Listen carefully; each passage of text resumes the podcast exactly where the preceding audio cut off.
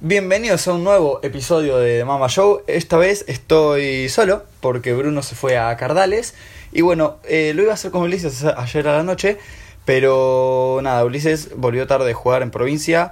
Y medio que yo no lo quería molestar. Y nada, hoy nada más podía grabar a la mañana porque después me voy a ver al Colo que está acá comiendo donas de mi desayuno que no va a hablar nada más, va a comer donas. Pero bueno, esa pequeña introducción quería hacer. Hubo NBA esta semana, estuvimos hablando un poco en, Twitter. Y bueno, ya los chicos de liga me cubrieron lo que fue el inicio de la NBA y eh, los partidos del miércoles. Que bueno, nada. Eh, fue justo el día que ellos tenían que grabar. Así que yo quiero hacer una pequeña introducción a algunos partidos que estuvieron entre el jueves y el viernes, que fue ayer. El primero fue el de los Warriors contra los Clippers, cancha nueva, el Chase Center en San Francisco. Eh, nada, quedaron completamente papuleados los Warriors ante Kawhi. Otra vez, 141-122 fue el score, ya lo hablé un poco en Twitter. Pero nada, fue un partido duro para Golden State, fue un chequeo de realidad, como lo dijo Steve Kerr, dijo que habían vivido en un sueño durante los últimos cinco años y que ahora se despertaron de vuelta en la realidad de lo que es el resto de los equipos de la liga. También debutó Houston eh, con su nuevo equipo, su dúo dinámico Westbrook y Harden, perdieron 117-111. No fue un mal partido, perdieron contra Milwaukee, hay que decirlo. Creo que es un equipo que les puede hacer pelea, obviamente. Tiene todas las chances de ser el número uno de conferencia Milwaukee este año. Y también ayer hubo partido y jugó Dallas, que está invicto, 2-0 en su récord, contra los Pelicans. 123 a 116 fue el récord de los Maps. Eh, sí, hubo un triple doble de Luka Doncic, lo dije hoy a la mañana, más a la mañana, apenas me desperté en Twitter. Síganos en Twitter, T Mamba Show, para todos los que no sabían. Y también hubo un partidazo en el este entre los Celtics y los Raptors, en el que se lo quedaron los Celtics, que jugaron de locales, 112 a 106 con un Tatum y un Jalen Brown que demostraron que son piezas muy buenas a futuro y que el bajón que tuvieron el año pasado tal vez no lo tengan este año, porque los dos tuvieron 25 puntos, 9 rebotes y 4 asistencias, y bueno, en Toronto el único que dio realmente la cara fueron Pascal Siakam con 33 y Kyle Lowry que tuvo 29. Pero bueno, nada, eh, estos fueron los enfrentamientos. Después hubo un gran partido eh, de, ¿cómo se dice? De rivalidades entre Brooklyn y los Knicks, que están 0-2 los Knicks. Ganó Brooklyn este partido, que se dejó estar, se lo empataron al final y bueno, Kyrie sacó toda su magia a relucir a los últimos dos minutos. Y bueno, también jugó los Lakers, obviamente, contra Utah Jazz 95-86. Fue un partido de bajo anotación. Eh, Donovan Mitchell, por su lado, hizo lo suyo, 24 puntos, 5 rebotes, 3 asistencias. Y bueno, LeBron, 32, 7, 10. Y Anthony Davis también por el otro lado, 21, 7 y 2. Buen, buen partido de, la nueva dupla de los Lakers, el nuevo Kobe y el nuevo Jack. Pero bueno, hoy hay una, ¿cómo se dice? Hay una buena variante de partidos. Arranca a las 6 de la tarde en horario Argentina con Milwaukee y Miami, el debut de Jimmy Butler. ¿Qué me grabas? Y bueno, está el Celtics Knicks a las 8 y media. Hay varios partidos, la verdad, interesantes. Juega Houston contra los Pelicans a los 9. A, los 9, soy a, las 9. Juegan los Clippers a las 11 contra Phoenix. Y también juegan los Spurs, que están 1-0, contra los Washington Wizards, que los reciben en su cancha. Eh, pero bueno, estos son los partidos de hoy. Y ya hablamos un poquito de lo que son los partidos que ya ocurrieron en esta primera semana inaugural de la NBA. Y quería explayarme un poco en lo que estuvimos hablando por Instagram, con los seguidores, sobre los, ¿cómo se dice? Los premios y las predicciones un poco. Que bueno, muchos de ustedes habían dicho que Giannis se iba a llevar el premio al MVP. Y yo la verdad quiero coincidir, a mí me parece que Giannis va a ser el, el, ganador, sobre todo porque creo que le va a ir muy bien a Milwaukee, creo que es un equipo de más de 60 partidos ganados, pero hay otros candidatos como Jokic, Curry, LeBron y Kawhi, que creo que tienen muchas chances de aspirar al premio. Y bueno, hice unas menciones especiales para Harden, Westbrook, Anthony Davis y Embiid. Que bueno, Harden y Westbrook yo creo que al jugar juntos no va a haber suficientes pelotas como para que los dos hagan 30 puntos y un triple doble. Eh, ¿Qué te reís? Anthony Davis me parece que si bien es un gran jugador, no sé si físicamente aguanta una serie de 82 partidos en esta temporada. es un poco, como se dice, propenso a, lesionarse. Si bien hace un par de años fue tercero en las votaciones, creo que ya con los años, los años digo, tiene 26 recién, pero ya lo empiezan a cuidar un poquito más porque ahora en la ofensiva de los Lakers se está chocando un poco más y no creo que aguante tanto su físico. Y bueno, también lo mismo creo que aplica para Embiid, que puede ser un candidatazo si se mantiene.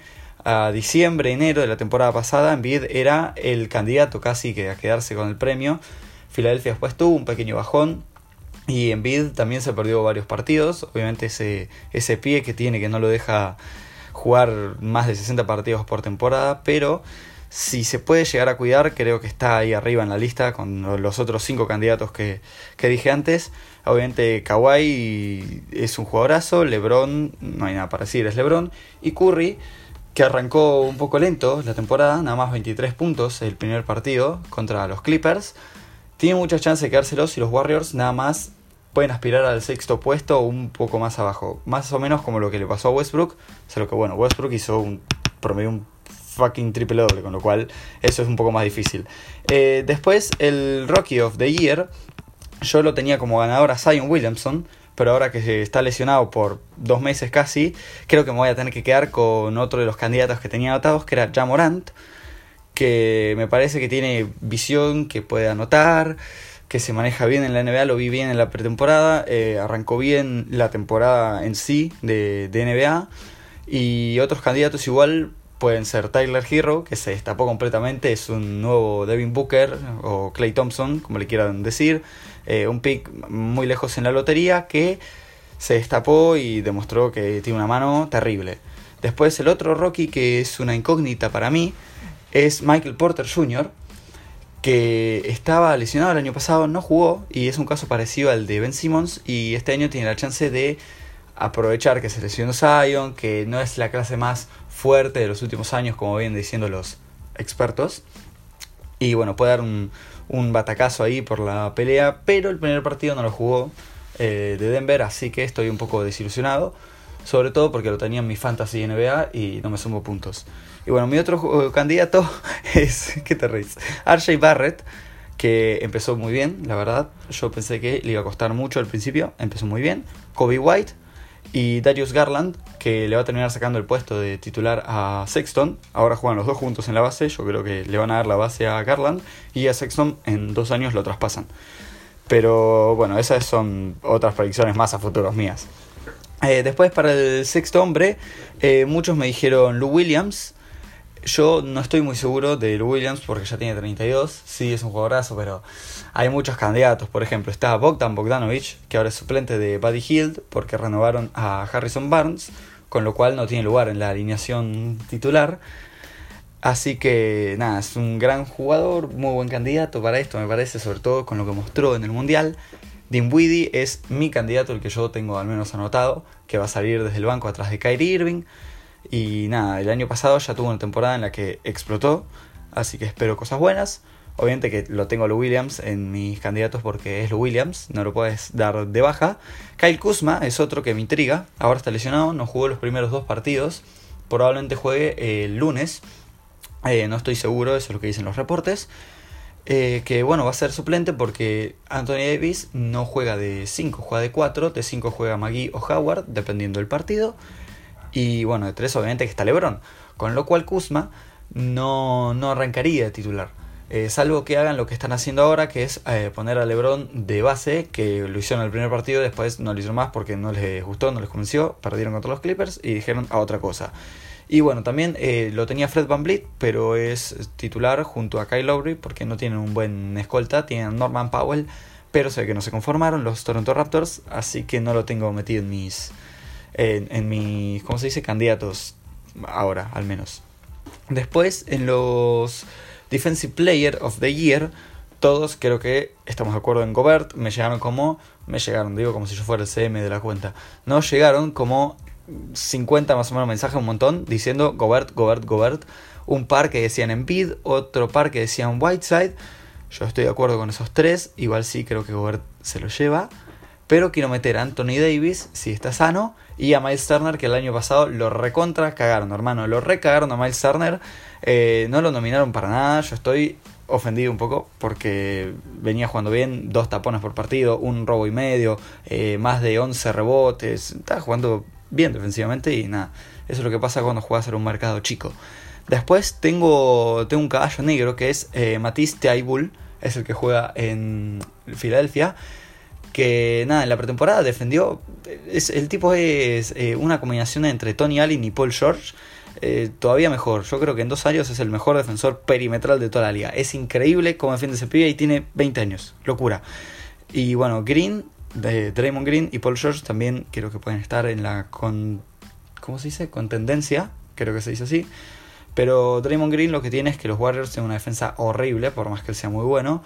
Con lo cual yo creo que sus chances no son tan altas como podrían serlas, la verdad.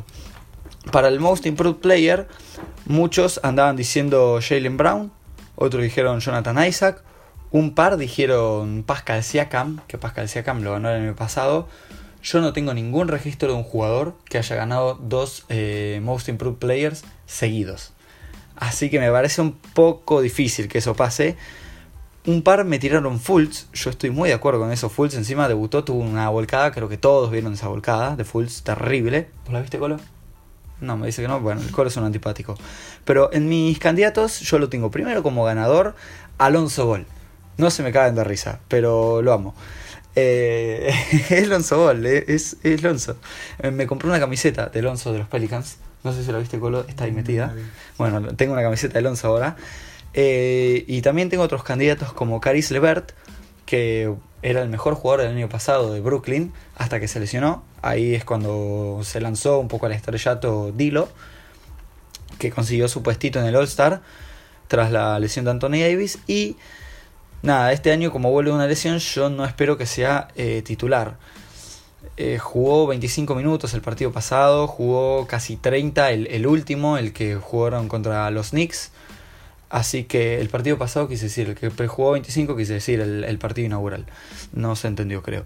Pero nada, así que puede tener un caso de suplente, pero tal vez sea titular en febrero, más o menos después del All-Star, y eso lo complica un poco. También tengo a Josh Hart, otro jugador de, de los Pelicans, que por ahí se puede destapar un poquito en, este sistema de Alvin Gentry, que le gusta jugar más rápido, que, le da un poco más de caramelitos ahí en los pick and roll, entonces puede mostrar un poco más habilidades. Y encima eh, está tirando mejor estos primeros dos partidos, está tirando por arriba del 38%, lo cual es bastante bueno, porque el año pasado tiró en el 36-35, con lo cual de a poquito o va mejorando o simplemente está teniendo suerte. Y después uno que me intriga es Jonathan Isaac, que es una especie de, no sé, Kawhi Leonard, pero cuando Kawhi era completamente desconocido. Me, suena algo así, porque es largo, alto, tira de tres y encima defiende. No al nivel que lo podía hacer Kawhi en, no sé, 2014. Ahí está mi perra. Que igual en 2014 salió en MVP de las finales. Pero es un jugador que el año pasado tuvo minutos, tuvo confianza y estaba ahí como no sé, tentando a, dar un salto bastante alto en, en anotación. Eh, arrancó la temporada, no vi mucho de Orlando, vi algunos highlights, no me está convenciendo del todo, pero creo que está jugando bien, hay que ver ahí en dos meses cómo, cómo pasa. Y bueno, también tenía otras menciones especiales que son Bama de Bayo, que todos dicen que va a tener un año terrible, eh, que lo vieron en el camp de Estados Unidos, con lo cual lo tuve que meter.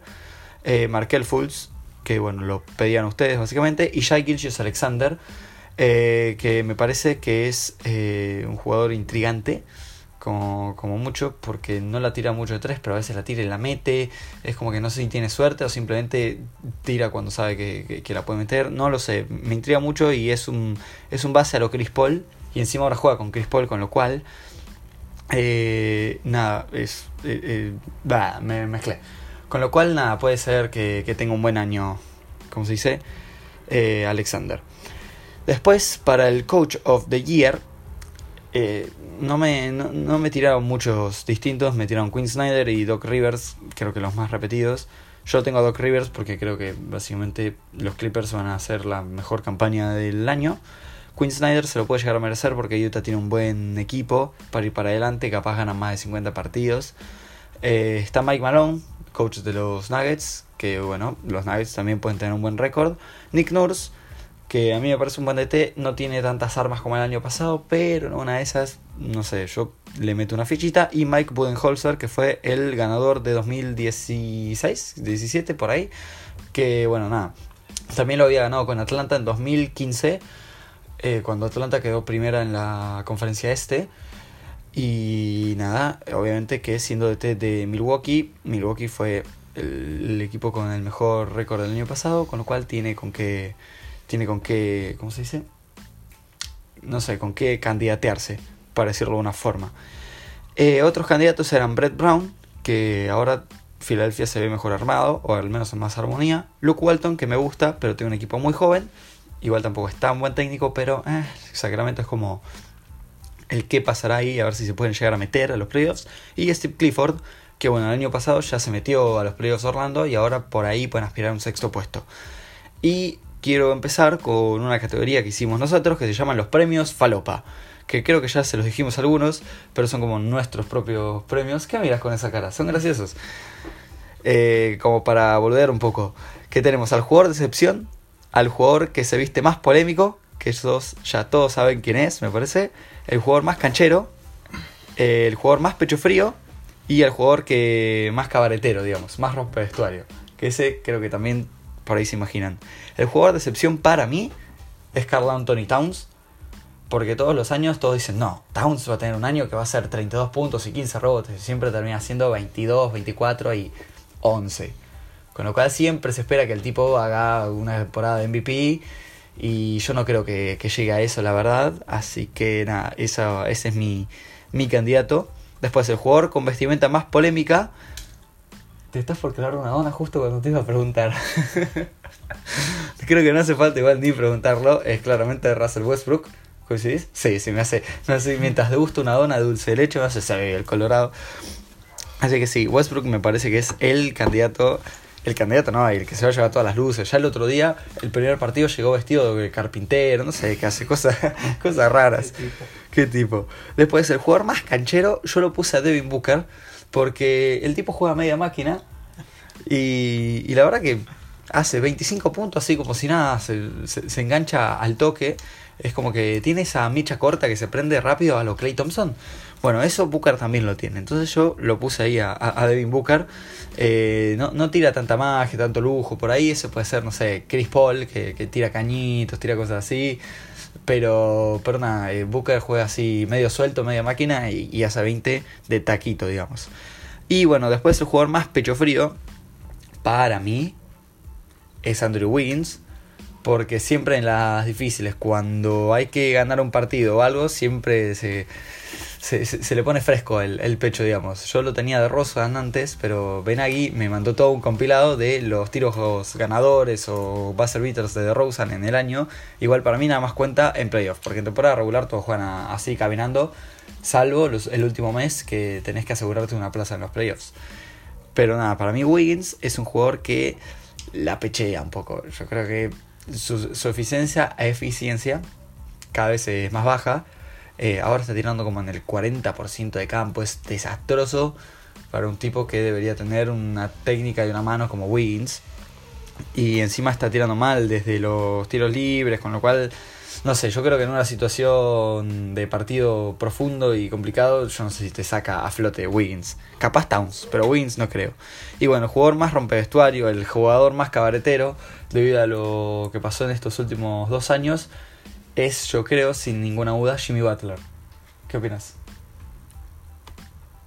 Y bueno, no me importa que estés comiendo, al menos asentime. bueno, yo creo que Jimmy es. Bueno, está a la luz. Eh, en, en, Timberwolves los puteaba a Wiggins y a Towns porque no tenía mentalidad ganadora. En, ¿Cómo se dice?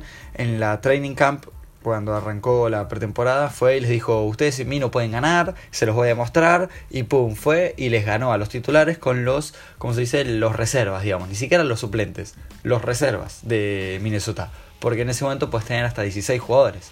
Entonces jugaban 5 de un lado, 5 del otro, y 5 del otro, y bueno, uno que no sé, hacía de árbitro, qué sé yo. Pero jugó con eso, con los cuatro machotos y les ganó a los titulares. Y bueno, después lo traspasaron a, ¿cómo se dice? A Filadelfia y en Filadelfia al mes más o menos supuestamente salieron los rumores de que hubo una conversación con Brett Brown de que no tenía los toques que él quería, que tenía que darle más la pelota, que él tenía que definir más partidos, que quería tirar más veces, que quería más puntos y cosas así, al mes de estar traspasado. Con lo cual yo creo que tiene todas los las fichas a, no sé, agarrársela con Kelly Olinick porque es demasiado blanco. O, o no sé, decirle a Bama de Bayo, guacho, vos tenés que subir al aro y volcarla en vez de, de dejarla contra el tablero. No sé qué va a pasar, pero a mí me parece que es como el, candidato a, que haya más cabaret en su equipo, digamos, que en cualquier otro.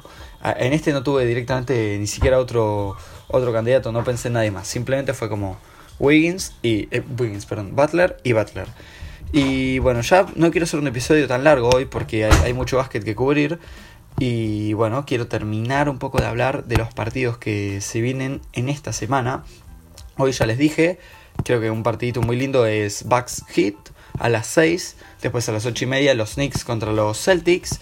Y bueno, después también tenemos a los Rockets y los Pelicans a las 9, a Utah a las 10, a los Clippers a las 11. Mañana, que es domingo, hay un partido a las 4.30 de la tarde. Esto es uno de los partidos más eh, tempranos que vamos a tener en, en, toda la temporada.